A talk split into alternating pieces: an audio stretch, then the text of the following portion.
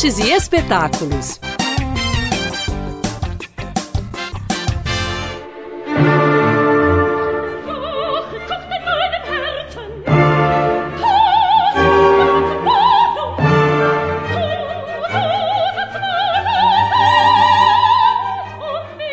Quando pensamos em uma ópera, as vozes potentes dos cantores é o que nos vem em mente primeiro.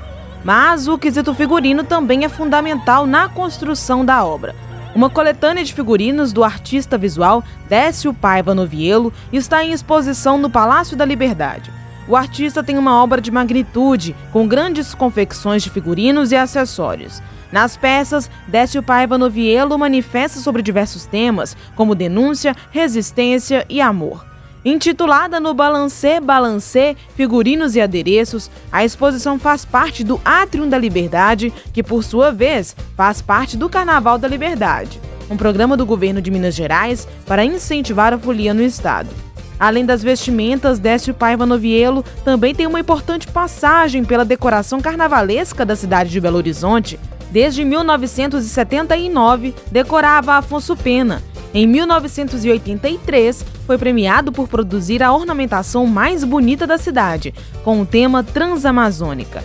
No Balancê Balancê Figurinos e Adereços, pode ser visitada no Palácio da Liberdade até o dia 27 de fevereiro. Os ingressos podem ser retirados no Simpla ou na portaria.